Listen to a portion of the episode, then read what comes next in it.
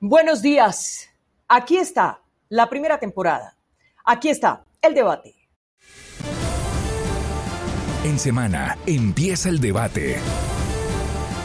Opiniones con argumentos y mucho carácter. Todos los puntos de vista sobre los temas que importan. Acompáñanos con Matador, Federico Gutiérrez, Juan Carlos Pinzón, María Andrea Nieto y Lucho Garzón. Dirige Vicky Dávila. Conéctate ahora.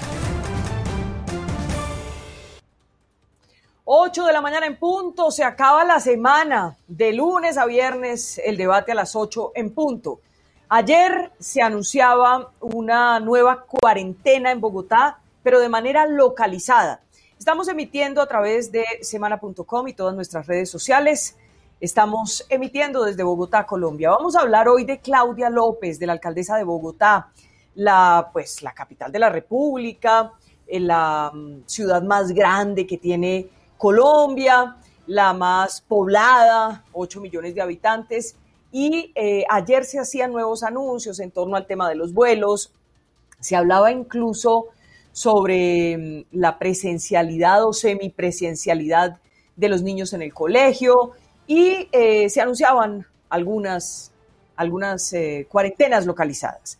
¿Qué es lo que está haciendo Claudia? ¿Ha manejado bien o no ha manejado bien esta pandemia. Ella, eh, recuerdo, inició la cuarentena, recuerden ustedes que era un simulacro, pero es que ya eso fue hace tanto tiempo, fue en marzo, fue ella la que empezó con esta iniciativa y luego el gobierno hizo todo lo que tuvo que ver con la cuarentena obligatoria y generalizada en Colombia.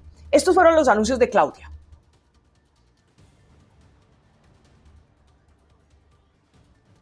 A ver.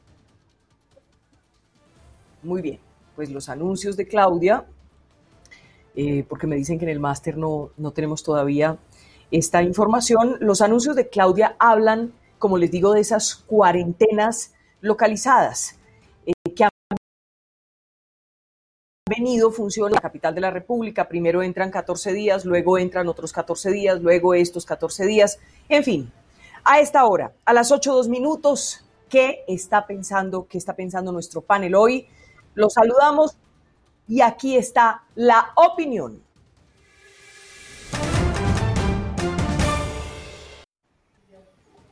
Muy bien, pues empecemos entonces. Lucho, Lucho, Claudia López. Claudia López ha manejado o no ha manejado bien la pandemia y algunos obviamente rebeldes se quejan por las cuarentenas, así sean localizadas, y dicen ya está bueno de cuarentenas, ya no queremos más, pero del otro lado, pues está la defensa de cuidar la mayor cantidad de vidas posibles.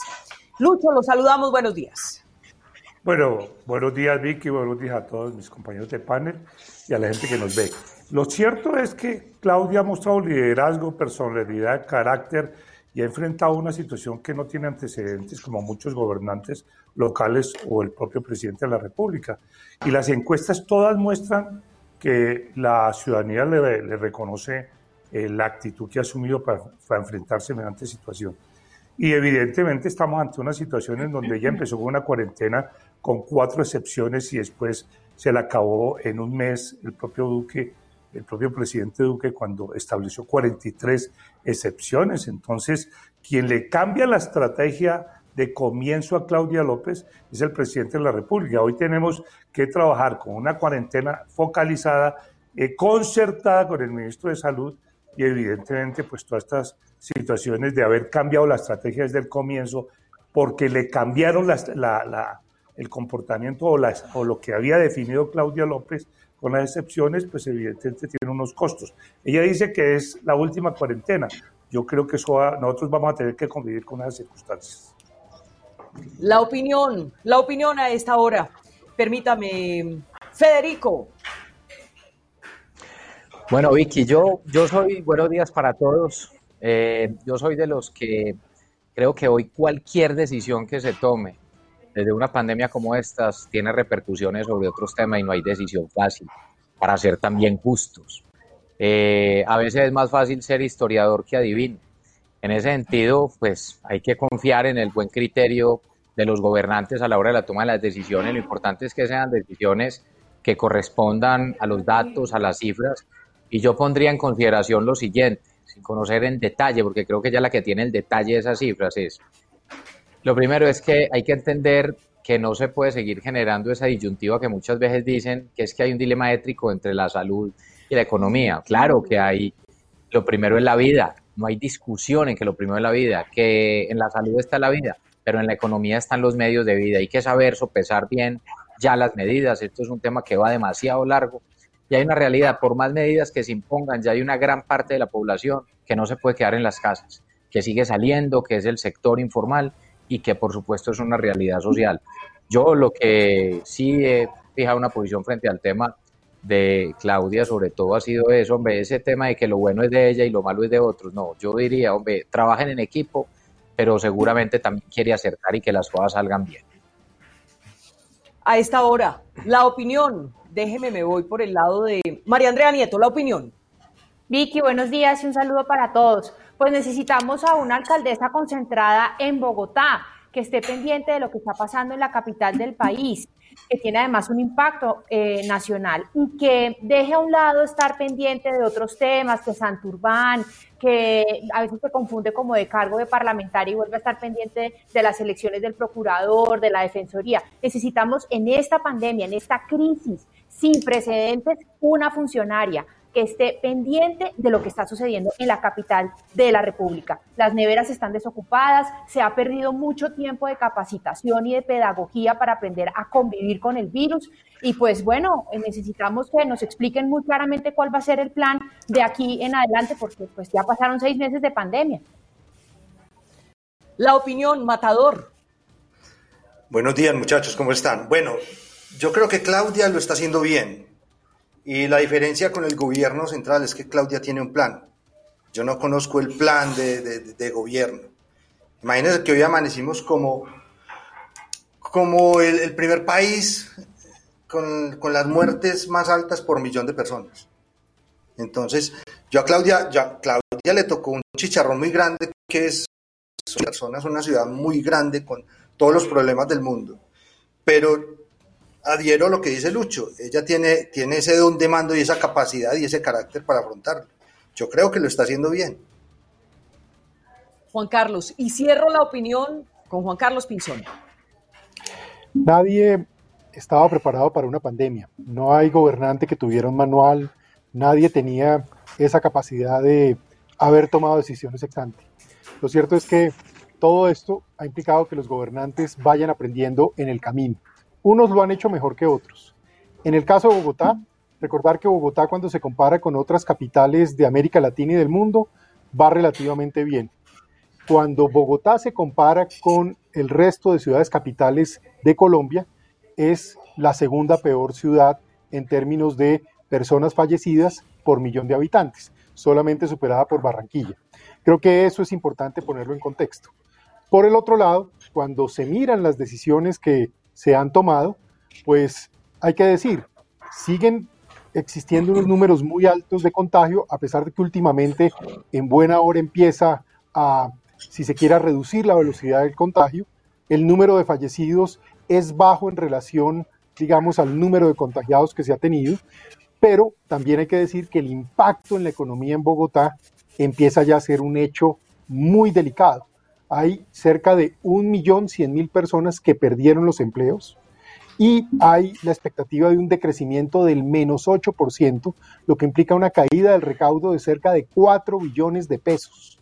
Entonces, si esto no se administra y se gerencia de manera integral, vamos a estar en unos problemas muy delicados y la pandemia del hambre, del desempleo y la inseguridad puede terminar siendo mucho más grave que el virus. Ahora sí escuchemos a la señor. Permítame, ah, Lucho, escuchemos a la alcaldesa de Bogotá. A ver. ¿Ah? Escuchemos a la alcaldesa de Bogotá y vamos al debate. Ah, un segundito, por favor. Aquí está. Por eso vamos a hacer un último turno de cuarentena con esas localidades. Para terminar de pasar el primer pico de la pandemia. ¿Con cuáles localidades? No es caprichoso. No es caprichoso, ni es al azar. Es basado en rigurosos indicadores epidemiológicos, en la velocidad del contagio, actual, no histórica, en la cantidad de casos de gente que está hospitalizada, de gente que está ingresando a UCI en esas localidades, en la velocidad también de casos diarios que pueden tener de fallecimiento. Y eso nos lo da este indicador. Las localidades que están de este eje que indica alta velocidad y de este eje que indica alta vulnerabilidad, alto contagio, van a ir al último turno de cuarentena para terminar de pasar el pico, el primer pico de la pandemia. Esas localidades son Usaquén, Chapinero, Santa Fe, Candelaria, Teusaquillo, Puente Aranda y Antonio Nariño.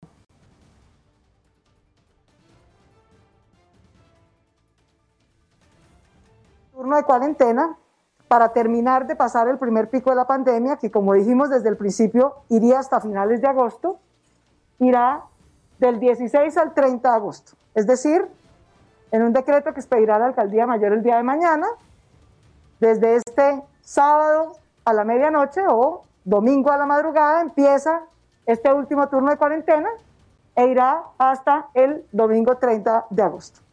Será el último turno de cuarentena. Muy bien, pues empecemos entonces el debate. Lucho estaba en, eh, en, el turno de la palabra y miremos un poco a resolver si en Bogotá se ha manejado o no se ha manejado bien esta, esta pandemia. La gente está cansada de las cuarentenas, pero la alcaldía insiste porque considera que es una forma de cuidar la vida. Lucho, lo escuchamos. Usted estaba en el uso de la palabra. Eh, es que quiero hacer una referencia a Juan Carlos, que tiene aquí en el panel una autoridad como quiera, que es el presidente de Pro Bogotá, ni más ni menos recoge una serie de empresarios muy reconocidos en la ciudad y en el país. Y por eso a mí me parece injusto que se diga que solamente se ha dedicado al tema de la salud. Mire la iniciativa de reactivación económica. Ha planteado los 11 billones de pesos de endeudamiento. No ha confrontado a los empresarios, los ha convocado. Está trabajando con todo lo que significa la solidaridad empresarial con el distrito. Es decir, yo, yo, yo, yo una voz tan autorizada como la suya, Juan Carlos, cuestiona el tema de la reactivación. Yo estoy de acuerdo, cuarentena con hambre no funciona. Por eso se planteó la renta básica. No pasó la renta básica porque el gobierno nacional no quiso. Entonces, pues, pues toca trabajar con esta solidaridad, estas iniciativas. Yo creo que no es justo que se diga que ella se dedicó a la salud, que es clave, lo fundamental en la vida, y también descartó la economía. Todos los días propone y el plan Marshall me parece una buena iniciativa. Yo creo que ustedes tienen que valorar eso significativamente. Mientras en la ciudad hay una confrontación con el sector empresarial, aquí está buscando eh, convocar a los empresarios. Eso hay que validarlo y valorarlo. Yo creo que me toca responder, ¿cierto? Porque ha hecho un planteamiento muy directo, Lucho, y me parece que, que es razonable responder. No, Lucho, mire, yo creo que y ahí sí que es cierto, usted me puso ahora el rol que no es el que eh, está uno eh, típicamente en el programa, sino ya un poco en funciones. Y me atrevería a decir que, eh, mire, se ha tratado de trabajar de la mano.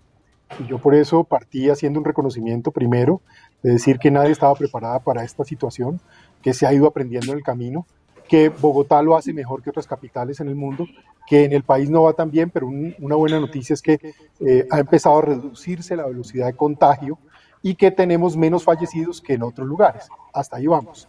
Pero lo cierto es que al no tomarse, digamos, un esfuerzo eh, muy considerado para evitar este impacto del desempleo, pues esto está empezando a tener una realidad que tiene impacto fiscal y demás. Frente al tema del plan Marshall que, usted llama, eh, pues el plan Marshall, eh, para hablarlo a nivel histórico, fue un plan que equivaldría hoy como invertir algo así como 140 mil millones de dólares, para que pongamos esto en perspectiva. Y lo que hizo fue básicamente eh, fortalecer la industria, fortalecer la agricultura y digamos fue un plan dedicado de gasto para esos fines.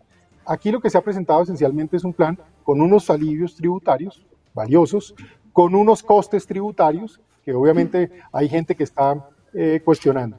Pero yo en resumen le diría, mire, ha habido una muy buena relación con la alcaldesa. Yo ayer precisamente validaba el hecho que está planteando ideas de largo plazo, es decir, tratando de dar un horizonte, y eso me parece bien, pero le doy este dato. Por ejemplo, Usaquén, que la van a cerrar a partir del domingo, es la localidad con menos fallecidos por millón de habitantes, de lejos Usaquén y Teusaquillo tienen 13 centros comerciales. Sin contar el resto de comercios, sin contar el resto de locales, eso va a implicar cerrar otra vez 2.500 locales, que son 18.000 personas que van a parar. Y para cerrar en este punto, y simplemente como eh, analizar, eh, mire, uno aprieta mucho la economía formal, que en Bogotá solamente es el 56% de la economía pero ese otro 43, 44% que es informal y donde más contagios se está dando, no necesariamente está teniendo control. Entonces, al final aquí necesitamos que le vaya bien a la alcaldesa, que le vaya bien a todo el mundo para que avancemos. Pero estas cosas hay que decirlas con cifras para analizar la situación.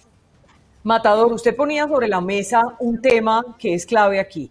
Siempre que se habla de la gestión de Claudia López, terminamos en la comparación con el eh, presidente de la República, con Iván Duque. ¿Por qué la comparación, Matador?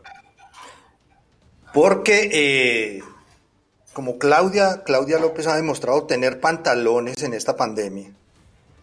Entonces por eso los uribistas y la gente que quiere a Duque no, no, no la quieren porque ella ha demostrado tener, tener la capacidad de, hacer cosas y de tomar decisiones duras.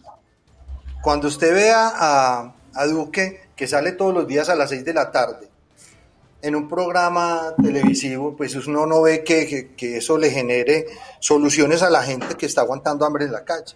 Supongamos se habló de la renta básica y no pasó. A los viejitos les llega 160 mil pesos cada dos meses. Eso es, eso, eso es una grosería en un país. También eh, Claudia tiene un plan. De, eso de colocarle el plan Marshall, eso es una, una cosa una cosa tremenda, porque, porque es el salvamento a través de dineros, de dineros públicos y recursos públicos de la ciudad, 11 billones de pesos. Yo les pregunto, ¿dónde están los 117 billones que prometió el gobierno nacional para, para afrontar esta pandemia? ¿Dónde está? ¿Dónde está Duque? Duque está en un set de televisión. Entonces, por eso es que causa tanta rabia que Claudia López tenga pantalones y Duque no. ¿Alguien? Hello, it is Ryan, and I was on a flight the other day playing one of my favorite social spin slot games on chumbacasino.com. I looked over the person sitting next to me, and you know what they were doing? They were also playing Chumba Casino. Coincidence? I think not. Everybody's loving having fun with it. Chumba Casino is home to hundreds of casino style games that you can play for free anytime, anywhere, even at 30,000 feet. So sign up now at chumbacasino.com to claim your free welcome bonus. That's chumbacasino.com and live the Chumba life. No purchase necessary. DTW, void, were prohibited by law. See terms and conditions 18 plus. Lucky Land Casino asking people what's the weirdest place you've gotten lucky? Lucky? In line at the deli, I guess? Aha, in my dentist's office. More than once, actually. Do I have to say? Yes, you do. In the car before my kids' PTA meeting. Really? Yes. Excuse me, what's the weirdest place you've gotten lucky? I never win and tell. Well, there you have it. You can get lucky anywhere playing at LuckyLandSlots.com. Play for free right now. Are you feeling lucky? No purchase necessary. Void where prohibited by law. 18 plus. Terms and conditions apply. See website for details. Vicky, dale Andrea, dale tú. No, pues eh, como bien lo mencionaba Juan Carlos, lo que necesita, bueno, en la referencia histórica, el plan Marshall fue un plan implementado para la posguerra en 1948, un plan que nace de, de, Estados Unidos para estimular el crecimiento económico y la recuperación de Europa después de la Segunda Guerra Mundial con unos niveles de inversión altísimos, pero además en unas condiciones económicas y de productividad completamente distintas a las que estamos hablando del año 2020 en Bogotá, Colombia, Suramérica. Necesitamos es un plan López, no un modelo de plan Marshall, porque evidentemente si hay aquí una connotación de una reactivación y de un, eh, un nivel de, de, gasto público, es decir, con una visión keynesiana eh, de la economía, pues está perfecto, pero que sea el plan López, porque el plan López tiene unas cosas bastante curiosas que además las han controvertido diferentes concejales de la ciudad. Por ejemplo, se pretende grabar el, el, el, comercio electrónico. Es decir, tras de que estamos cerrados, que el comercio no puede abrir las puertas, entonces el comercio que está activo en e-commerce, entonces se le pretende poner un impuesto, que es algo absolutamente contrario a lo que promueven las ideas progresistas del Partido Verde. Cuando se habla de un plan Marshall, que debería ser el plan, digamos, López, eh, además ahí sí ya que estamos hablando en, términos de, Estados Unidos y no de Bogotá o el plan Bacatá, too, too little, too late. Llevamos seis meses de, de pandemia. ¿Por qué hasta ahora el plan de reactivación económica? ¿Cómo es que dice vamos a reactivar la economía y cierra cuatro localidades que son altamente productivas? Pero entonces, ¿que, las deje abiertas, Andrea, que las deje abiertas y que la gente se muera o qué? No, no, porque es que fíjate que ella ahí comete en su, en su narrativa comete un error y dice que son poblaciones altamente de vulnerabilidad de contagio. Y resulta que en Usaquén, como bien lo mencionó Juan Carlos, hay un nivel de, contagio menor. Entonces yo creo que más bien habría que preguntarle a la alcaldesa si más bien no está cerrando Usaquén, que tiene un altísimo índice de inseguridad y no ha sido capaz de, de, realizar un plan de seguridad de candado para proteger a los ciudadanos. Entonces, pues los encierra para que pueda tener mayor control de la seguridad. Entonces, ¿cómo tú pretendes reactivar la economía cerrando las localidades que son más productivas de la ciudad? Eso es ilógico, totalmente ilógico. Sí. Vicky, mira, no, a ver, yo creo que aquí todos coincidimos en que manual no hay sobre este tema. Manual no hay. Pero si hay una cosa en la cual se tienen que empezar a evaluar a todos los gobernantes del país, a todos, y es el momento. ¿En qué? En que claro que la fácil era simplemente decir, no, cuarentenas, así nos vamos y porque tenemos que aplanar la curva. Recuerden que así empezó el tema de las cuarentenas en el mundo. Y recuerden ese famoso documento del martillo y la danza, que era apretar duro, fijar cuarentenas y en la medida de que fuera mejorándose el sistema de salud, porque para eso eran las cuarentenas, era para evitar exponencialmente contagios y que se saturara y se desbordara el sistema de salud, que no pasara lo que pasó en España, en Italia, que en Estados Unidos, que la gente moría en la calle porque no habían camas UCI.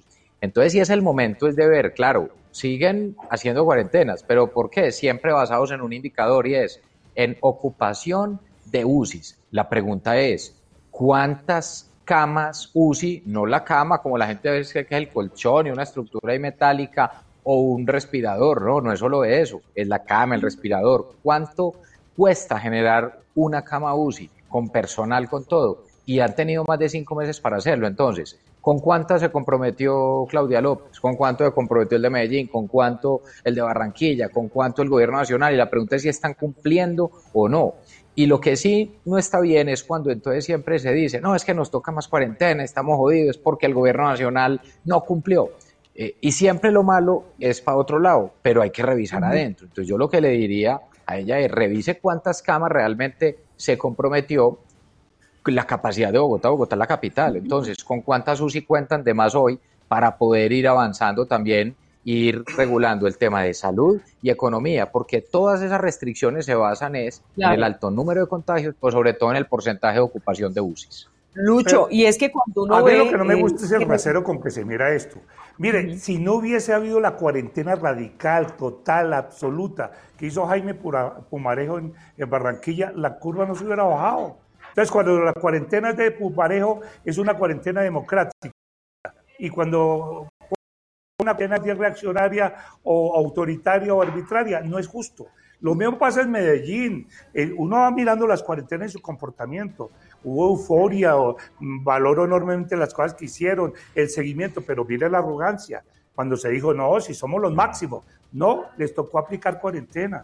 Es que la cuarentena es un mecanismo de aislamiento y les tocaba, y confinamiento. Eso hay que hacerlo y me parece que lo que está haciendo Claudia en esta etapa es la última cuarentena, por lo menos yo no creo que va a ser la última, porque vamos a convivir con el virus, pero vamos a convivir de una manera que tocará focalizarla, territorializarla y mirarla. Pero Lucho, usted dice que es injusto, ¿es porque Claudia, ¿la critican porque es Claudia?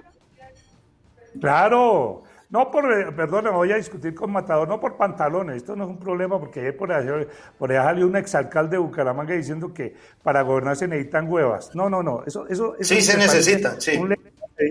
medio, medio machista, no, re machista, no. Hay unos liderazgos, no importa si es mujer o hombre, yo sí creo que Claudia tiene un temperamento, un liderazgo de, fuerte, y creo que es una de las cosas que ahora, pero en mi opinión, sí se mira con un rasero diferente. Cuarentena ha habido en todo el país. Y cuarentenas ha habido radicales, más radicales. ¿O cree que la de Barranquilla con toque queda absoluto que fue? Totalmente radical. Lucho. A Vicky no se le está Vicky no se te está escuchando. A Vicky no le está escuchando. si me permiten ustedes, yo le hago una. Se necesita, se necesita el carácter, no pantalones. Sí, no de pantalones. acuerdo, yo sí quiero decir una cosa ahí. Ok. A mí me parece No, porque eso de los pantalones y las huevas no me La gusta. forma de comunicación. ¿Me oyen? ¿Me oyen? Empezar a Las cambiar. pantalones y las poco la huevas no me gustan en el término. Eh, eh, Y es importante. Andrea, un momentito, Andrea, para poder oír a Lucho, eh, porque es que hablan al mismo tiempo y no los oigo. Un segundito. Lucho, estábamos diciendo, a propósito del comentario de Matador y del exalcalde de Bucaramanga, que eso de pantalones y esas cosas se oye muy feo. Y, y perdona, yo lo puedo decir porque pues, no tengo la decencia que tiene Juan Carlos. Pero eso Pero- de pero los términos son algo. feos. Vicky. Pero vuelvo y digo, lo que ha mostrado el liderazgo, pero le cuestionan más. Pumarejo no hizo una cuarentena total, radical, con todo que queda, con todo, pues ¿sí? ¿Y cómo bajó la pandemia? ¿O cómo bajó, aplanó la, la- el contagio? Pues a raíz de eso. Entonces, A ver, es María. Andrea. Bueno, yo, yo, yo vuelvo a insisto, mire, claro que tiene carácter, es que eso no, no se discute, la importancia es que ese carácter sea bien canalizado. En ese sentido, yo vuelvo a insisto, yo no creo que haya un solo gobernante tomando decisiones para que le vaya mal. Todos los gobernantes toman decisiones y darse una pela de esas de decir hay que cerrar una localidad, hay que cerrar otra, o como estamos en Medellín que se había cantado victoria antes de tiempo. Y mire ahora, por ejemplo, llevamos más de un mes encerrados todos los fines de semana en toques de queda, que eso va a volver a tener un impacto muy duro sobre la economía. Estamos en porcentaje de ocupación de UCI cercano al 80%, hemos estado casi en el 86, 87%. Pero entonces yo creo que si hay una cosa que se puede discutir en esto, Lucho, y es, está bien que tenga carácter, está bien que se basen datos, pero a ella se le salió por ahí en una reunión que tuvo de gobiernos iberoamericanos, creo que era, de mujeres, donde decía que era que ella estaba resistiendo a un gobierno de derecha que quería volver a la normalidad en términos económicos. Yo creo que lo que no puede pasar es volver el tema del coronavirus una lucha ideológica. Yo creo que ahí sí se equivocó y creo que debe recomponer el camino porque en últimas es la alcaldesa de Bogotá y lo que tiene que velar es tanto por la salud como por la economía, pero cuando se le pone de por medio un tema simplemente ideológico y político y que es que se opone a las medidas del gobierno porque entonces no le gusta a ella o porque no es ideología, ese es el error. O si lo hiciera alguien desde el otro lado. Pero claro que yo le reconozco también que ha tomado decisiones importantes en el sentido de que, hombre, hay que parar la pandemia, hay que pararla. Hay que cerrar a veces en algunos sectores, cierre. Pero ojo, ¿cuántas camas también compró el distrito? Porque siempre quedan es, oiga, y es que el gobierno nacional no nos cumplió. Y la pregunta es en cinco meses, ¿cuántas camas preparó en UCI el distrito con la plata que tiene una ciudad como Bogotá? Entonces, esa, Pero, esa usted- yo quiero dar es una mirada Venga, objetiva y justa. ¿Por qué? Y termino Pero con no. esto, y termino con esto. Quiero dar una mirada justa y objetiva. ¿Por qué? Lucho, tanto vos como yo gobernamos una ciudad y una ciudad no es fácil y cada decisión toma, tiene implicaciones sobre otras. Yo creo que ningún gobernante quiere estar viviendo lo que está viviendo y les toca tomar decisiones difíciles y en eso yo sí los acompaño. ¿Por qué? Porque hoy no hay decisión fácil. Ojalá logren conciliar el tema de salud y economía en la realidad de cada ciudad. Yo creo que Claudia es una mujer que tiene mucho carácter. Es una mujer muy inteligente. Es una mujer que tiene muchas capacidades también emocionales, porque convoca, pero también divide y polariza. Entonces esto no se trata de si tienen o no tienen can- pantalones, de si tiene calzoncillos o que si tiene brasier o no. Creo que hay que cambiar el nombre y los imaginarios y esa es una invitación que nosotros podemos llevar porque nos oye mucha gente y es muy responsable no ponerle a las mujeres que tienen carácter pues unas características físicas de hombres porque eso le resta lo femenino y la fuerza femenina que tiene Claudia. Pero ¿qué le falta a Claudia? Le falta capacidad de gerencia, capacidad de ejecución. ¿Y eso cómo se nota? Pues mire, Bogotá recibió 700 ve- ventiladores que se necesitaban para poder hacer toda la dotación completa de las camas UCI. El Ministerio de Salud entregó los 700 ventiladores. El sector privado puso 149 UCIs y lo que ella tenía que hacer era completar con 100 más, que no se sabe si llegaron o no llegaron. Y ayer las Pero, pero Andrea, Andrea, este perdóneme, le hago una, un paréntesis, perdóneme, le, le pregunto algo para darle la palabra a Matador. Yo entiendo la, la preocupación en torno a comprar más UCI, que eso es lo que hay que hacer, a tener listas, unidades completas, no solo técnicamente, sino personal. personal que las pueda manejar. Pero la pregunta es, ¿se necesitan solo más UCI para que el que esté grave llegue ahí y se muera o se salve? ¿O se necesita algo previo a ese paso? Digamos, no hay que compensar el tema de la UCI, no con cuidar a la UCI, gente. Toda la razón, no solamente UCI, sino también monitores, y con eso iba a terminar mi idea anterior. anterior. Y es que parece que no llegaron los monitores para poder monitorear No, los pero yo digo ventiladores. es las cuarentenas para cuidar a la gente y ojalá no lleguen a esas UCI, ojalá las UCI se quedaran desocupadas. Y ahí es cuando yo mencioné la idea del principio, y es que necesitábamos que en estos seis meses se hiciera una pedagogía para lo que menciona Lucho, y es que aprendamos a convivir con el virus. Pero ¿dónde está el plan pedagógico de la alcaldía de Bogotá enseñándole a los ciudadanos que tienen que salir a trabajar para llenar la nevera y convivir con el virus y protegerse? Porque el punto no es quedarse. Yo creo que al principio ella acertó y fue una comunicación muy asertiva. Lávense las manos, eh, tomen agua, cuídense, alimentense bien, pero se quedó, eh, de repente se enfrascó en unas peleas pensando en las presidenciales del 2022 y entonces se nos fue la alcaldesa cuando todavía le quedan por delante 40 meses de gobierno. Ella no está Mm. viviendo, no solamente está viviendo la crisis, va a vivir la poscrisis y es ella la que va a tener que sacar adelante la ciudad y no el presidente Escuchemos a solamente. los otros. Matador. Pero, bueno, yo creo, yo creo que nosotros aquí podemos hablar todo lo que queramos, pero la realidad es que Claudia López está administrando una ciudad de 8 millones de habitantes, con serios problemas de seguridad, de inequidad, en un país pobre. A mí me parece que eso realmente es, es lo valioso. Ella tenía un plan desde el principio y iba a empezar a manejar su, su- su ciudad como ella quería, pero luego llegó el gobierno nacional y amplió. Después de tenernos casi tres meses en cuarentena, abrió todo esto, ¡fuas! Y entonces se disparó, se disparó el COVID. Entonces a mí me parece que ella sí, sí es una líder y obviamente está pensando no en las presidenciales del 22, pero ella es una mujer joven, es una mujer capaz. Ella es una mujer joven y una mujer capaz para, para, para ser presidenta después, pero ella, ella está abonando el terreno Pero y está, es una oportunidad de oro, es una oportunidad, ella, la ella tiene que demostrar hoy, ella tiene que demostrar hoy. Mire lo que sacó, lo que va a sacar, los Bogotá, 11 billones de pesos. Bogotá Duque no sacado un es peso. Pero por supuesto, En su- ¿qué hace en su discurso- y de revocar al presidente Duque? Por eso, pero, eso, es- es- ella puede opinar también, ella puede opinar también. Ay, pero pero mire, mire, ella va a sacar 11 billones de pesos, mujer. Andrea, No Andrea, si hablan al mismo tiempo no se oyen. Si hablan al mismo tiempo mire, no mire. Andrea, ella, ella, ella tiene un plan que no tiene el A ver. gobierno. Ella, tiene, ella habla de 11 billones de pesos para la economía bogotana. Exacto.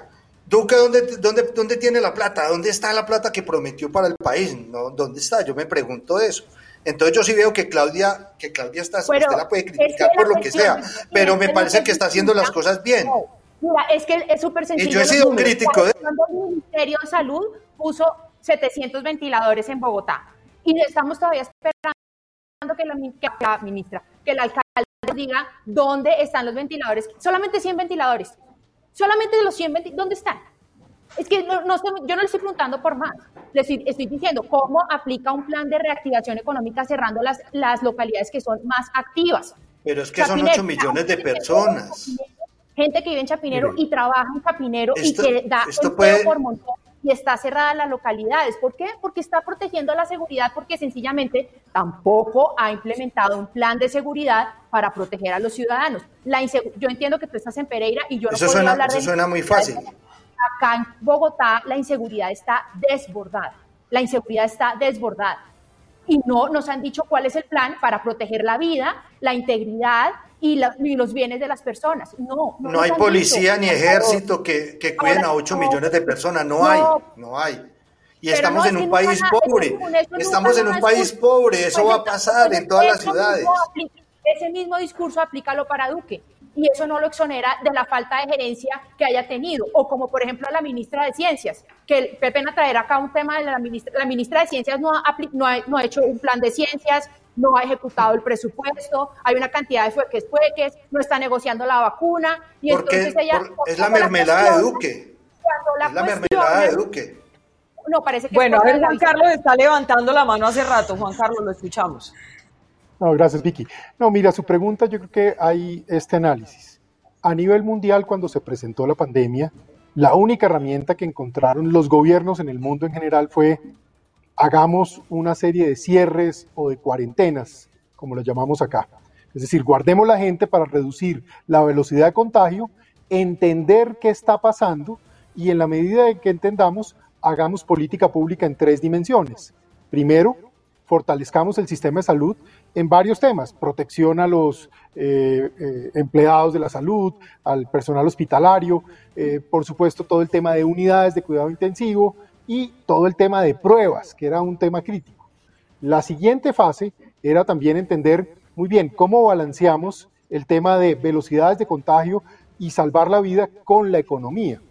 Entonces, ¿qué pasa? El modelo de cuarentenas tenía y tiene un fundamento, es básicamente para reducir la velocidad de contagio, que no elimina la posibilidad de que luego vengan otros picos, y de manera muy importante, en ese tiempo usarlo para fortalecer las capacidades que salven vidas y que al mismo tiempo den balance a la economía. Yo creo que al hacer un poquito esta explicación, lo que digo es, haber tomado decisiones de cuarentena es sensato, era la herramienta que tenían los mandatarios, pero ya pasado cierto tiempo, hay que tener centros de comando y control, hay que tener uso de la tecnología para encerrar el virus y no la gente, hay que tener grandes campañas de eh, comportamiento social, porque aquí el tema es el tapabocas, la lavada de manos, eh, la buena alimentación, el cuidado apropiado y por supuesto el reto de cómo manejar la economía. ¿Yo qué pienso?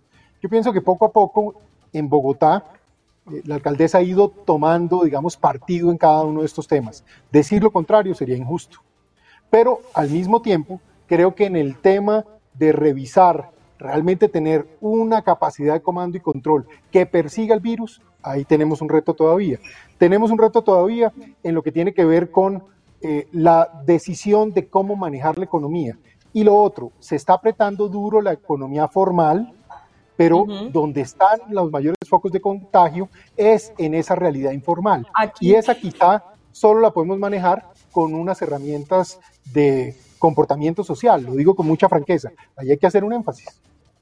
Aquí estamos hablando, alguien planteaba, Lucho, aquí alguien planteaba que Claudia está pensando en la campaña del 2022. Ella ya ha dicho que no, que no es así, que además no puede. ¿Usted cómo lo ve? Mire, las experiencias de quien renuncia para ir a la candidatura presidencial son un fracaso. Sucedió con la Mocus. Yo creo que es suficiente con eso y ella no va a estar en eso. Conozco a Claudia y sé que no está en eso, pero, pero voy a decir esto. Es que estamos hablando de una ciudad que es, maneja el presupuesto de Uruguay y Paraguay juntos. Es cuatro países de Centroamérica, caben 22 Armenias. Es decir, no es cualquier ciudad, pero aparte de eso, mire usted lo que significa manejar áreas que no le corresponden a ella, pero le toca. El caso de Suacha, es la séptima ciudad en el país en densidad poblacional. Entonces, cuando uno mira esto, no puede decir, y me parece bien lo que ha hecho Juan Carlos. Si la miramos con otras ciudades de Colombia, pues obviamente usted no tiene punto de referencia, pero la miramos con otras ciudades del mundo es fundamental. La experiencia en España salió positiva en la, en la medida en que se dio la renta básica mínima o universal, porque permite que la gente tenga cuarentena sin hambre. Aquí fracasó por una razón elemental, porque no se jugó con la renta básica y porque se abrieron todos los sectores. La gradualidad fue carreta. En abril se echó para atrás lo que se había planteado en marzo en relación a los cuatro, a las cuatro áreas esenciales y pasamos a, a 43. Y eso me parece que eso generó un problema. Pero hoy, hoy, yo creo que han manejado muy bien como quiera que no se ha llegado a copar las, las, las, las UCIs como, como ah, se advirtió en algún momento que era muy grave. A mí, me parece que poner datos sirve para la conversación. Solo les dejo dos datos para que veamos. Bogotá está llegando hoy a 150 mil contagiados. Y hay que decir que ya tenemos cerca de 4.100 fallecidos por COVID comprobados. Los expertos dicen que más o menos por cada fallecido hay entre 80 y 90 personas que están contagiadas. Es decir, tendríamos cerca de 360 mil, 400 mil contagiados en Bogotá si esos datos estuvieran bien eh, argumentados. Y solo hemos encontrado 150 mil. Esto para decir, ahí por ejemplo hay un reto. Y es el reto que tienen las ciudades en el mundo para poder reducir precisamente al mínimo eh, la expansión del el virus. De otra, dicho de otra manera, cercar el virus es la estrategia que han usado en Corea del Sur, en Taiwán, en Singapur, etcétera, en, en Nueva Zelanda, y pues a ese tipo de objetivos es que deberíamos movernos. Fico. Sí, yo creo que no hay nada más feo que ser oportunista a alguien en una crisis. Y esta es una Ujú. crisis de grandes proporciones, pero tiene que mirarse de la misma forma para todos los gobernantes. Entonces, yo hoy la verdad le reconozco a todos los gobernantes del país, desde el presidente hasta todos los Sí. alcaldes, gobernadores, que han puesto su empeño para salir de la mejor manera, sabiendo que esto tiene unas implicaciones graves en salud, en economía, en la seguridad, en el hambre de la gente.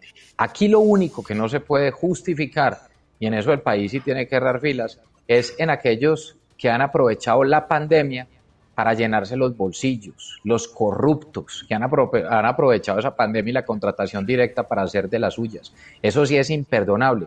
Todo lo otro es discutible. Pero entonces qué bueno dar una mirada de igual forma, así como se mira el tema para Bogotá, que ustedes tienen una lectura también acertada frente a ese tema, claro que ha hecho esfuerzo. Es que el que diga pues que la alcaldesa no ha hecho esfuerzo, yo creo que ahí pierde objetividad. O el que diga que el presidente no ha hecho nada, pues también pierde toda objetividad. Es que claro que todos han hecho. Yo creo que por el contrario aquí lo que hay que seguir llamando es, vea, ¿sabe qué? Estamos en el problema más berraco y más complejo de los últimos 100 años. Estamos en la contracción económica más grande y más brava de los últimos 100 años, el desempleo para arriba, el hambre, la inseguridad. Entonces, no vamos a dedicar a un tema de lucha ideológica, no hombre, la gente en la calle está aguantando hambre, está sufriendo, bien lo dijo Juan Carlos, claro que hay que controlar, claro que a veces hay que hacer cierres, pero ojo que la misma capacidad de control no es la misma para los negocios formales que para quienes están en la informalidad. La policía no tiene la capacidad, además, de tener ese control. Esto es un tema de hambre, esto es un tema de pobreza, de informalidad. Y en ese sentido, claro, se dice, ah, claro, es que hay gente que en Bogotá tiene que salir porque entonces tiene pobreza, pero es que el gobierno nacional no quiso apoyar con más recursos, el gobierno nacional está apoyando con los recursos, entonces el gobierno municipal también, ¿por qué no colabora más con esos? Pero, como, pero, pero No. Matador, es que es, es, es, es verlos, no insensato veo. de parte tuya. 160 es mil pesos a los pobres. tuya. Ven, no es suficiente, pero entonces ¿dónde está la plata también de los municipios para complementar esa bolsa? Es que esa es la mirada. El gobierno, por un lado, respondiendo con un país que cierto Bogotá que lo está tiene que mintiendo, hacer, Bogotá está con, y, el, y Bogotá con también. el ingreso Por no eso, solo solidario que por al eso. gobierno, pero, sino... pero Lucho, No, pero- pero, Lucho, ahí sí- Lucho, lo que Pero- yo estoy pero planteando y eso no termino, basta. Juan, pero yo termino con esto, 450 yo termino con esto. Ah, ah, ah, por eso, eso sí no basta de lo que pone el uno y lo que pone el otro y basta, es que no basta con No, lo que eh, ponen que los dos. Claro. Y esa es la realidad, por eso, pero es que aquí la discusión es, yo estoy diciendo que yo valoro los esfuerzos de todos, pero ustedes, o por lo menos Matador, lo miran desde su punto de vista ideológico y es, niega todo del otro lado, pero sí defiende solo lo de un lado. Matador, hay que ser objetivos, hombre, Le- le voy que a- es difícil, Fico, es, Fico, están le voy a poniendo decir- plata, es importante, pero para vos es solo bueno lo del un lado y malo lo del otro. Yo creo que eso No, es que pierde objetividad total No. en el análisis. Le voy a dar un dato, Fico. Nosotros no estaríamos así si Iván Duque hubiese tomado la decisión de cerrar el aeropuerto El Dorado a tiempo. Se demoró y el virus entró por ahí. Eh, donde él, donde él Pero- controle pero y mira la- tenga pero decisiones, mira la- sí. Pero, Sí, pero cierto. mira la ¿Por qué no declaración el de Claudia tiempo? López. Pero, pero, No, pero mira la ella declaración pedía que cerrara López cuando tiempo. dijo que cómo, que cómo se le ocurría que iban a cerrar el Dorado en su momento. Es así Por eso, ese, Hombre, ese tipo de mire, decisiones es no son. No, no, es más, no, usted ahorita, es- déjeme hablar, venga, discúlpame, Fico, esto- Fico, las Fico. cosas deben Usted ser, las que- cosas deben ser por igual para todos, por igual para usted, todos. usted me dice que esto es una lucha ideológica. Entonces usted no se colocaría al la. Por eso, entonces usted no se colocaría no, la vacuna rusa. Usted, se- usted se colocaría Que la vacuna rusa. No se colocaría la vacuna rusa. Hombre, ¿Por qué? ¿Eso qué tiene Hombre, que ver? hombre, matador, Porque está hablando ¿qué de lucha ideológica. Loco. Está hablando de lucha ideológica. Colombia, dijo, le, Colombia dijo no a la, a la vacuna rusa. Si la vacuna viene yo me pongo la vacuna que sea, yo me pongo la vacuna que sea, si sirve. En estos días dijo que no. La palabra, por favor. No, ¿Por qué se llama hombre. Plan Marshall? ¿Por qué ese plan se llama Plan Marshall? Eso, la lucha ideológica está ahí. No es porque no. Colóquese la vacuna rusa. y- Matador al y tomamos a matador, Guardientowski. matador, mira. Matador, matador. Hombre, Kalmaoski, matador, Kalmaoski. Mira, yo te digo una cosa. Es muy importante que se dice. Primero, yo soy el primero que estoy diciendo es que esto no puede ser una lucha ideológica. Por el contrario, y reconozco, reconozco los esfuerzos que ha hecho Claudia López por Bogotá. ¿Cómo no los voy a reconocer? Hombre, es que el que, el que no reconozca los esfuerzos hoy de las decisiones que toman, entonces ahí sí tiene un sesgo muy grande. Eso es lo que te estoy diciendo. Es que tu sesgo es tan grande que todo lo que venga de otro lado no funciona. ¿Por qué? Pero es Porque que le pones un carácter ideológico al manejo de la No, pandemia. no, Ah, no. ah, yo no ya- puedo ya ser ciego, Fico. que ¿Qué más va a hablar Yo no ahí? puedo ser ciego, Fico. Yo- tenemos un presidente que sale todos los días a las 6 de la tarde, lleva 100 programas y el rating es 1.5. Dígame qué clase, qué clase de líder es ese en una pandemia. Dígame qué clase de líder es ese. vale la pena que argumentemos, que argumentemos y Juan. Carlos se le va a empiezar la mano de tenerla así para poder hablar. A ver, Juan Carlos. Gracias, Vicky, gracias. No, no, está muy interesante la conversación y yo creo que cuando uno oye a Matador seguramente refleja lo que mucha gente comenta en sus casas y por eso me parece importante como reflexionar sobre esos puntos. Por un lado, eh, en lo que ha hecho el gobierno, digamos que se ha reconocido incluso internacionalmente, hay que decir, eh, básicamente Colombia pasó de tener 5.000 ventiladores a 10.000 ventiladores. Y esos 5.000 los ha puesto es el gobierno nacional, que los ha repartido en Bogotá en buena medida, le ha dado cerca de 700, y en todas las ciudades del país, en Barranquilla, digamos, en cada capital le ha llegado y en cada municipio que lo ha necesitado. Yo creo que eso hay que reconocerlo. Segundo, cuando comenzó la pandemia, Colombia hacía 3.000 pruebas diarias eh, y no hacía más para 50 millones de habitantes. Hoy Colombia hace 40 mil pruebas diarias. Todo ese esfuerzo lo ha liderado el gobierno nacional en compañía de muchos de los alcaldes, incluyendo en este caso la ciudad de Bogotá, que yo creo que eso es importante. Y lo otro que ha hecho el gobierno es que creó un programa de la noche a la mañana que no existía, que es el programa de ingreso solidario. Aquí, de un día para otro, a más de dos millones de familias se les empezó a dar un auxilio un auxilio pequeño. Y yo personalmente he hablado de la necesidad de crear un seguro de desempleo, he hablado de la necesidad de crear una pensión mínima eh, permanente, eh, pero por el otro lado hay que reconocer que esas dos millones de familias antes de la pandemia no recibían esos dineros. Y esto se ha logrado repartir en todas las ciudades del país, en todas las regiones, ciertamente en Bogotá. Entonces yo creo que estas cosas hay que ponerlas también en contexto para no ser injustos. Mi último mensaje es, la pandemia no escoge partido político, no escoge color, religión, no escoge nada de eso. Es una, eh, una gran situación que estamos viviendo como humanidad, como país, como ciudad, todos sin excepción. Y por lo mismo, jugar a la política o tomar posturas políticas en esto es un error. Aquí de verdad que si hay algo donde todo el mundo se tiene que sumar, todo el mundo tiene que sumar los esfuerzos que tengamos, es este tema. De verdad que sí. Hemos mucho hablado de esos temas de acuerdo nacional y demás. Mire, este es uno donde todo el mundo debe sentarse a la mesa a ver qué aporta, a ver qué suma. Cierro con un tema, Vicky. Hoy se publicó un súper artículo que, que vale la pena leerlo en la página de CNN sobre cómo va la carrera de las vacunas. Y obviamente hay vacunas, y, ahí explican muy bien, yo no soy experto, pero simplemente mencionan cómo hay tres fases para probar una vacuna hay países y hay lugares donde han dicho ya en primera o segunda fase, ya tenemos la vacuna. En los países más avanzados, donde obviamente la defensa de los derechos a la vida, a la salud de las personas, es una obligación legal para las autoridades, no validan vacunas hasta que no pasen todas esas fases. Entonces, la buena noticia y la esperanza es que ya hay seis vacunas en el mundo que están en tercera fase y será cuestión de meses cuando nos anuncien posiblemente que eh, exista una vacuna. Ahí viene otro reto para Colombia. ¿Cómo comprar esa vacuna rápidamente? ¿Cómo dotar al país de esto? Bueno, hay dos iniciativas que debo reconocer.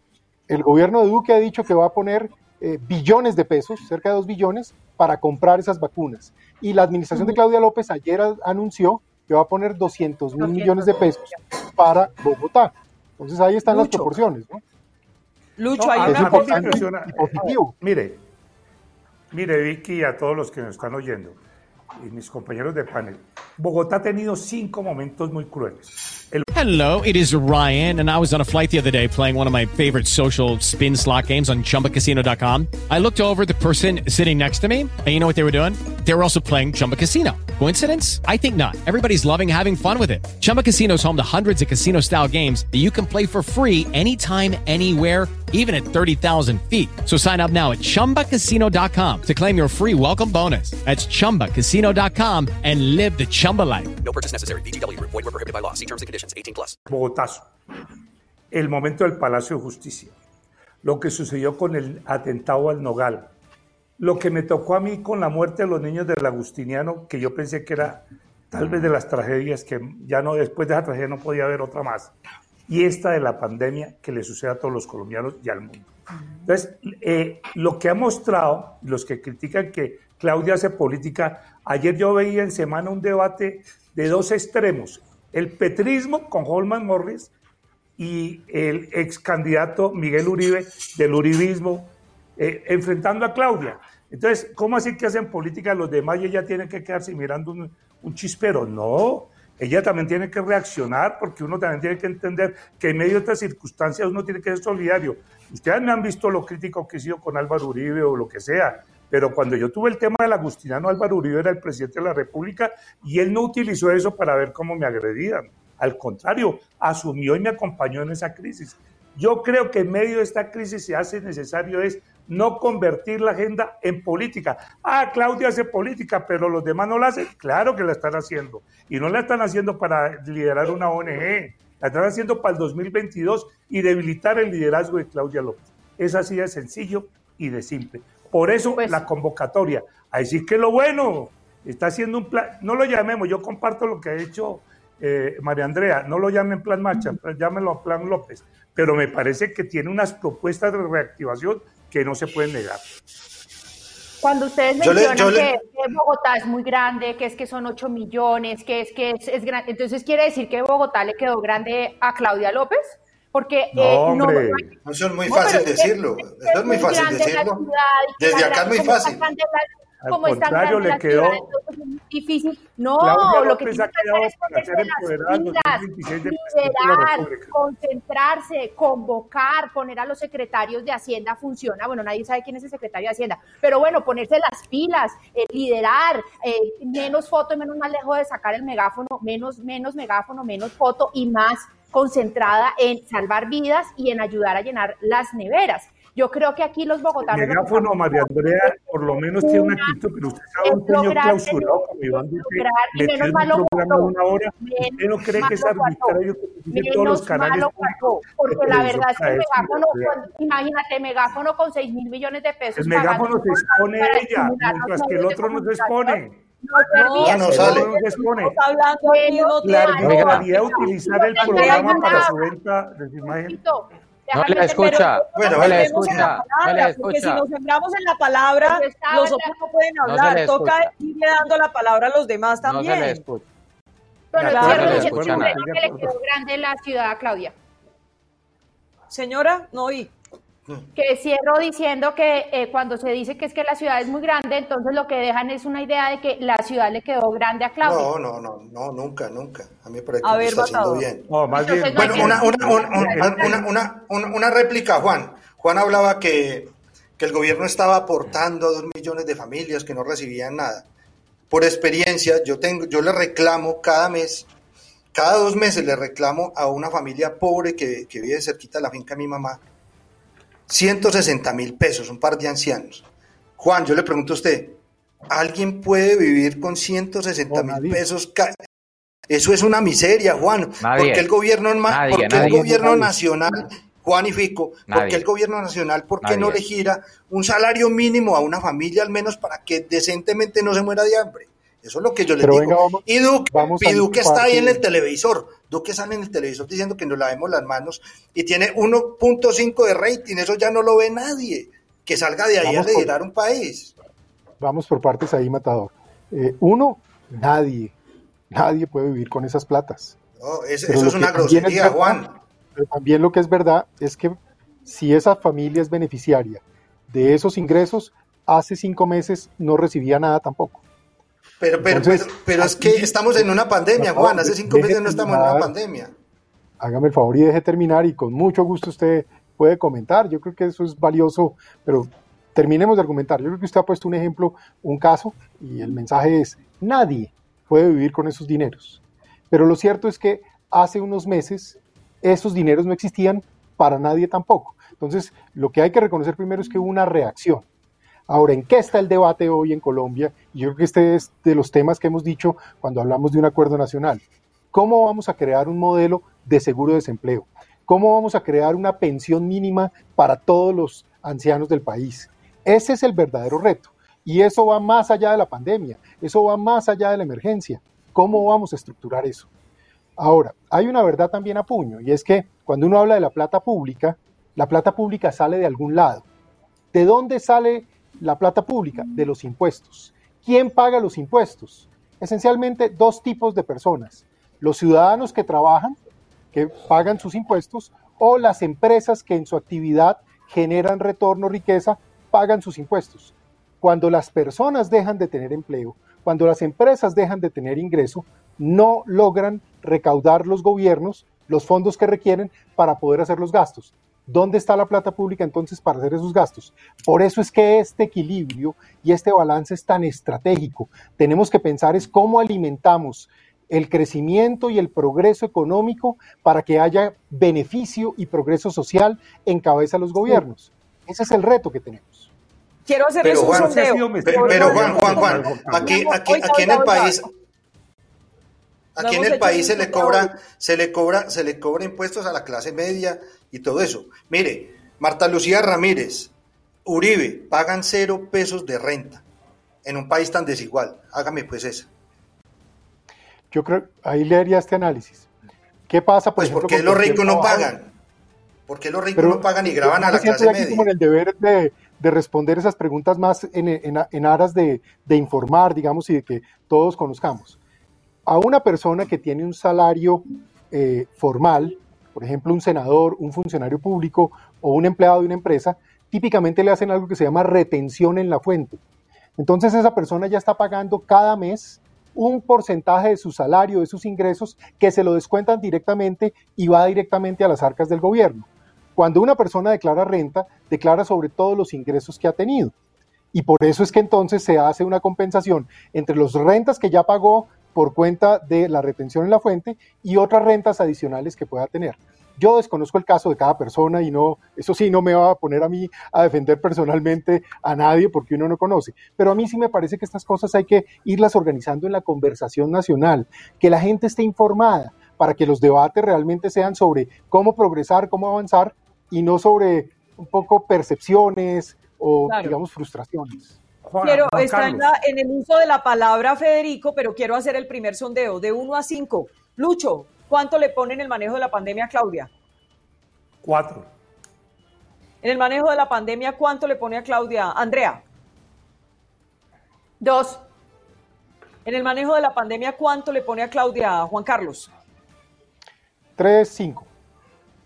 En el manejo de la pandemia, ¿cuánto le pone a Claudia Matador? Cuatro. Fico, la calificación. 3-5 y valorando lo que hace y los esfuerzos que hace y ojalá saque 5.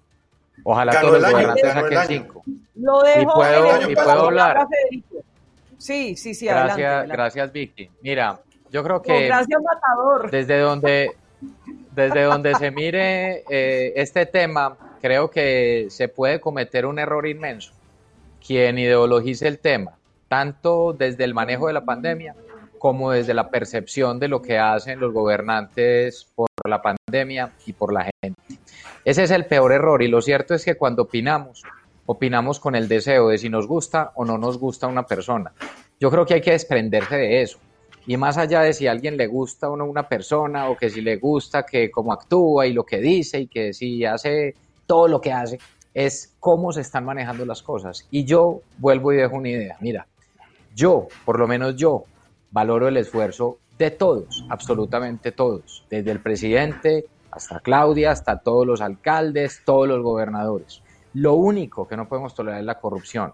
Y aquí lo importante no es solo el hoy, porque nos vamos quedando en la discusión del hoy, de la cuarentena del hoy. Y el tema también es cuál es el gran plan para superar los grandes problemas que vienen el mañana. Yo vuelvo, e insisto, estamos dando unas cifras que son claras. Este país venía creciendo aproximadamente al 4% anual, un poco más. El año pasado lo hizo, fue el país de la región que más creció, por encima de países como Brasil, que es una potencia que creció al 1%. Este país este año va a tener una contracción económica del PIB del 7.9%, si es que no será mayor. Y se cree y se estima que el país en la próxima década, ojo, en la próxima década, por consecuencia del COVID, va a crecer al 2.5 en promedio anual. Ojo, aquí la estrategia es, si veníamos creciendo al 4 y no era suficiente, y, pobreza y superábamos pobreza, pero cada vez gente en más desigualdades sociales, ¿cómo vamos a creer que en los próximos 10 años un país creciendo al 2.5 va a salir adelante? Ahí es que hacer, ahí es donde yo hablo, dejar egos de lado, dejar ideologías de lado, y es decir, señores, señoras, ¿cómo vamos a hacer para que este país crezca al 6, al 7%? ¿Cuál es el plan país y cuál es el propósito país? Yo por eso he insistido tanto, y con esto termino, de que esto más allá de que solo la constituyente o no, de que si la reforma o no, el tema ojo con lo que pasa en este país, con el hambre, con la violencia, con la desigualdad social más profunda. Hablar de casi 7 millones de personas más que entran en la pobreza es absurdo. Y eso y no tiene ideología. Es que el hambre es para todos, la inseguridad es para todos. Entonces aquí hay que hacer muchas veces también, ojalá todos los sectores empezar a tragarse sapos y empezar a trabajar por la gente, no por su ideología, por la gente. Y eso es lo que hay que hacer. Finalizo diciendo que reconozco y valoro el trabajo que están haciendo todos los gobernantes. Rechazo lo que hacen es los corruptos. Pero cualquier esfuerzo es importante y ojalá todos sacaran cinco en la nota. Lucho Bueno, y Fico, yo, Como lo de No, Corferias. no, Esperemos solamente referirme un poquito a lo que dijo y Fico. vamos ya casi a los acuerdos, Lucho. No solamente para lo de Fico. No, Fico, todos los gobernantes hay que ser solidarios, pero hay un tema que tiene que valorarse, conceptualmente cómo trabajan.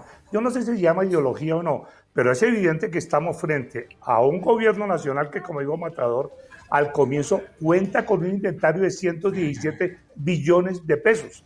Y muchos de esos recaudos dependen de las regiones. El FOME es recursos de las regiones, no es un recurso del gobierno central. Dos, Perú puso 10 puntos del PIB, Colombia solamente pone 4.5. Tres, ayudaron al sector financiero, no al sector productivo. Eh, uno dice, oiga, hay unas diferencias. Uno mira en Bogotá, están ayudando al sector, a la pequeña industria, están reactivando la economía, hay una propuesta de 500 mil empleos, 100 mil de corto plazo. Yo creo que, que uno mira dónde están los recursos y, y- hay diferencias en el gobierno entre el gobierno central y el gobierno local y me parece que es natural y eso no es ideología, es una manera de administrar una crisis que no es general. A mí me parece Bueno, muy pero haz la cifra, haz la cuenta con los ventiladores, haz la cuenta con los ventiladores. No, cierto, cierto, los ventiladores tuvieron, Por eso, porque van a es decir que- yo no respondí. Es que todo es para todos lados, para todos los lados. Fico, mire, Fico, una de las cosas es que más es- valoro- Los billones del gobierno nacional. Entonces, los billones del gobierno nacional, eso es una porquería, eso no sirve para nada. Y cuando se habla No, de, no que no lo que es saca. una porquería, que rinda Cuando cuentas. Millones de Claudia, entonces, no, eso sí que maravilla. Es que los millones de Claudia son perfectos. Cuando se cuestiona el tema de las finanzas de Bogotá y cómo se va a reactivar, no es que estamos en un país pobre. Pero cuando uno va a ver el funcionamiento general de la nación y de Duque, ¿cómo es posible que Duque no haya hecho nada para reactivar la economía? Es que no hace ahí nada. es donde está el sesgo. Gracias. Nada no más yo, le contesto a Fico, más yo, hablar yo right. le, yo le con- yo le contesto a Fico, mire Fico, y se lo digo de todo corazón, yo hubiese preferido mil veces que esta pandemia nos hubiese cogido a niveles de presidente, por el carácter, porque él, él, él hubiera gestionado, porque él es un tipo sagaz, pero nos tocó con Duque, hermano, es que hay que entender eso, este señor no hace nada, hermano. Mira a la gente pobre en la calle, ¿qué pasa? No hace nada. Yo sí prefiero a Álvaro Uribe, hubiera preferido que, que todo esto, porque el tipo es un poli- animal político y un tipo sagaz. Pero nos tocó con Duque, hermano, que eso realmente es, es lo terrible. Pues yo sí no hubiera preferido eso. Porque eso significaría que entonces todavía... Castrochavista, eres castrochavista. Pero imagínate, imagínate todo lo que hablamos que, que Uribe es un dictador, que ta, ta, ta, que ña, ña, ña. Pero lo hubiese se- preferido, lo hubiese No, preferido por la no capacidad de gestión. Por la Por capacidad de gestión, porque convocó al menos Ah, 10 bueno. millones de personas que votaron por él. Al menos convocaba mucha gente a este, este Pues esa es no la nada. noticia. La noticia del debate hoy es que Matador extraña a Uribe. Fico. Sí, sí, sí, sí. Sí, En, en claro. es- en esta pandemia sí, y lo acepto y lo digo de todo con razón, porque el tipo, yo lo reconozco, el tipo es un berraco para este tipo de situaciones. El hombre granjeó mucho, que, que no comparta sus ideas políticas, pero la capacidad de gestión y, y todo lo que él representa para una gran parte de la población hubiera sido tremendamente beneficioso en esta época. Pero nos tocó Por eso Yo hubiera trabajado no por lo menos malo. Lo menos malo no puede ser Uribe. Yo trabajo por lo mejor y en este caso lo mejor ha sido Claudia López. Bueno, ahí va, ahí va, hay que dejarla trabajar, pues sí. Bueno, Y yo le tiro duro a Claudia López. Aplíquese entonces con restricciones. Es más, también hubiera preferido a Santos, pues, para que me acaben de matar. Andrea y los acuerdos. La- no, yo simplemente creo que me dejó ahí, me dejó, me dejó matador. la, pensando. la maté, la maté ahí tan. Mire, Santos, mire, mire, Santos, Santos déjame reactivó la... Por favor, déjame terminar de hablar. Mire, más allá de Santos, creo que Claudia es una persona que tiene muchas capacidades, creo que es una mujer inteligente y brillante, creo que no está tan bien acompañada y asesorada. Creo que lo que tiene que tomar es decisiones gerenciales, cuidar la poquita plata que hay y que tenga absoluta eh, conciencia de que ella va a ser la afectada con la poscrisis y que no haga política, que no pelee tanto con el gobierno nacional. es político. Que utilice su capacidad de liderazgo para ayudar a hacer equipo y para salir adelante. Y a los ciudadanos de Bogotá, los que podamos, paguemos los impuestos, porque eso es una responsabilidad individual para que la casa hogar que habitamos pueda funcionar y entramos en una crisis. Entonces, que la crisis no nos contagie en, en guardarnos la plata, sino los que podamos seamos solidarios. Nos Claudia está tarde. Claudia López-. La platica, con Corferias, alcaldesa, ojo ahí con los Déjenme ir contratos. a los acuerdos, por favor. Aquí están los acuerdos.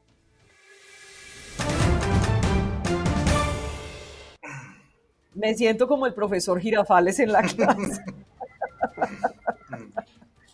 Óigame, eh, creo que si vamos a hablar de los acuerdos, eh, tenemos que empezar por decir que todos, de alguna manera, reconocemos que todos los gobernantes, tanto el presidente de la República como los gobernantes locales, hombre, creo que están llenos de buenas intenciones. No creo que podamos decir que estamos hablando de Claudia López que quiere hacer las cosas mal. Yo creo que Claudia se le nota su empeño, se ha dedicado 24/7 a este tema de la pandemia, que puede haber cosas que no gusten, que puede haber algunas equivocaciones, creo que todos las han cometido, pero también creo que vale la pena reconocerle a Claudia el esfuerzo, el empeño y muchos aciertos. Y, creo y me acojo eh, un poco en estos acuerdos a que el llamado un poco de todos aquí es no ideologizar eh, la pandemia, porque al final pues estamos hablando es de vidas, estamos hablando de empresa, de economía, de empleos, estamos hablando de bienestar para, para todos, en este caso Bogotá, pero pues en el caso general de Colombia. Entonces, meterle política a la pandemia puede ser dañino, puede ser eh, que no funcione. No sé si están de acuerdo con los acuerdos. Pregúntele a Trump, que le metió, le metió política a la Si pandemia. hay un tema que requiere pensar en el bien común, es este tema de la pandemia. Y ahí todo el mundo tiene que Pero la sumar. política de todos los lados, ¿no? Porque ayer veo Sí, el uribismo pegado al, al petrismo, como siempre. sí, sí, sí, se, se para necesita. fregar a es Claudia, que- ¿no? Es que, es que es de todos El lados. problema es de Es todo el que es mundo, el unión, problema es es unión y que que objetividad. manera. Y Objetividad. lo otro, lo que Objetividad. nos va a quedar de esta Pero estamos en es Colombia. grave. El desempleo, la destrucción de empresas, los huecos fiscales son muy graves. Aquí no va a haber espacio sino para trabajar de verdad, unidos para sacar el país adelante. Esto es por el bien de todos. Y bueno, Pero ¿sabe qué nos ha- sabe qué nos ha mantenido a flote? Yo creo que Matador está de acuerdo conmigo. En una cosa que sí estamos de acuerdo es que menos mal Petro no está administrando la pandemia ahorita. Eso sí hubiera sido un Pues- pues, desastre. no, podría también ser, por- podría ser bueno. Pero sa- ¿sabe qué deberíamos hablar en un tema? Lo dejo sin palabras. la, pla- la- la plata del narcotráfico. Lo maté. Lo mató. Eso, Petrovsky. La plata del narcotráfico en esta pandemia. Mire que el narcotráfico está disparado. está disparado. La inseguridad, Claro. mire, el riesgo que está Está empezando a vivir el país, eh, en inseguridad y en violencia es enorme. Además, ¿por qué? Porque esas economías ilegales vi- eh, pueden captar mucha de la gente que está hoy en dificultades. Estamos en un reto real, por eso con esto no se debe jugar. Y yo sí tal vez invitaría a los mandatarios, a propósito, a ningún mandatario lo escogieron para manejar esta pandemia. A todos les tocó de sopetón y eso hay que reconocerlo, como hemos dicho aquí todos. Pero también hay que invitar a los mandatarios a que sumen, a que inviten a los empresarios, a que escuchen al personal médico, a que escuchen a los expertos. Sumémonos todos porque aquí estamos en un reto que no es de el éxito de un mandatario o de una persona o de un partido, es la supervivencia y el futuro de todos. Hay unas tragedias ocultas, hay unas tragedias ocultas en este momento. La violencia intrafamiliar, el abuso a los niños, a las mujeres. Estas cuarentenas han mostrado también personas que tienen que convivir con sus agresores, con sus violadores. Y otra tragedia inmensa y un tema silencioso que no ha salido a la luz pública y que se notará en los próximos meses, que es una tragedia y es la deserción escolar. La deserción escolar. Un solo niño que se sale del sistema escolar es una tragedia para esta sociedad. Y ahí es donde hay que hacer más esfuerzo en el tema de virtualidad, de cómo lo vamos a hacer. Por eso yo insisto, mire, nos quedamos muchas veces en análisis de si nos gusta o no nos gusta una persona. Yo remataría diciendo si estamos de acuerdo en esto. Hombre, valoremos los esfuerzos de todos. No solo nos dediquemos a mirar, ah, es que este se descachó en esa. Entonces alguien puede hacer, alguien puede hacer un 90% de cosas buenas y hace una cosita mala y se le cae con todo acabarlo. ¿Sabe qué Como falta en Uribe, este como país? Uribe. ¿Sabe qué falta en este país? No, como vos. ¿Sabe qué falta No, en este Uribe. país? Uribe hizo Empatía. 90 cosas buenas, hizo una cosa buena, pim, para la cárcel. Pero Matador, mira, yo, yo sí diría una cosa, ¿sabes qué hace falta de verdad? Un poquito Falta más el de Estado, falta el Estado, Em- falta el empa- Estado. También, no hay pero ¿sabe Estado. qué le falta a la Por eso los niños se van a raspar coca. Empatía. Oiga, oiga, empatía. ¿Sabe qué es la empatía? Ponerse un poco en el lugar del otro. Ponerse Sí, en el lugar del otro. yo me coloqué Y en el lugar digo. Yo no voy a, Yo soy empático. Yo no voy a, yo no voy a aprovechar una crisis para caerle a quien no se le debe caer. Aquí el coronavirus Pero llegó si está haciendo, todos si, están si haciendo un están haciendo las cosas mal, y lo que hay que puede decir. y lo que hay que hacer y lo que hay que hacer es concentrarse ojo estamos muy concentrados en el hoy pero la pregunta es cuáles son que nos muestren esos planes y esas rutas para los próximos años de la recuperación del país en todos los Sí. sectores económico social En eso es Bogotá ya tenemos contrato social. Nuevo contrato de activación de la economía, de 11 Estados millones, apoyo a las MIPIMES, Vamos. el tema de las obras, infraestructura, una línea keynesiana. Bogotá está jugando bien. Mucho, decir pero con un hueco fiscal muy grave, usted sabe, con un hueco fiscal Ah, sí, de pero unas eso proporciones y un precisamente, endeudamiento eso no es culpa que de no hemos tenido López, décadas. la situación de recaudo. Es muy grave, muy grave Que porque deje de hacer eso no se hace campaña. solo con ganas ni con PowerPoint. Pues que hagan, los otros no hacen campaña, las- Andrea. Todos. y las transferencias a los gobiernos van a bajar Buen puente, buen fin de las semana. transferencias Ah. a la región las Vicky, transferencias Vicky, las puedes hablar, puedes hablar, Vicky. Gracias, Matador. Gracias, Matador. Oiga, una última reflexión, Vicky, si se puede. Ojo que el problema en términos financieros no necesariamente es este año. El problema más fuerte comienza a partir del primero del año entrante. Que va a haber un Los presupuestos ya estaban aprobados. A partir del primero de enero empiezan las tragedias sociales porque no va a haber sociales Fico. porque no hay plata y no hay con qué. No es va a haber plata para tanto Fico. contra- no va a haber plata para tanto contratista. Vicky, Vicky, puedes hablar. Oiga, eso al principio no queríamos ni hablar y ahora, vea. No, por Sí, eso Lucho, es que yo creo que no, por eso Lucho. Por Nos eso vamos. Lucho, es que por eso yo creo que había un acuerdo ayer y, y tiene que ver con hacia dónde debe ir el país. Tienen que dar línea allá y hacia dónde va. Un. Simplemente una cosa chiquita para terminar y dejarlos ir de puente con el debate. A Claudia también la miden con mucho rigor porque le tienen mucho miedo, porque saben que en política es la mujer más importante que ha habido hoy en el país. Por eso la miden con tanto rigor. Chao.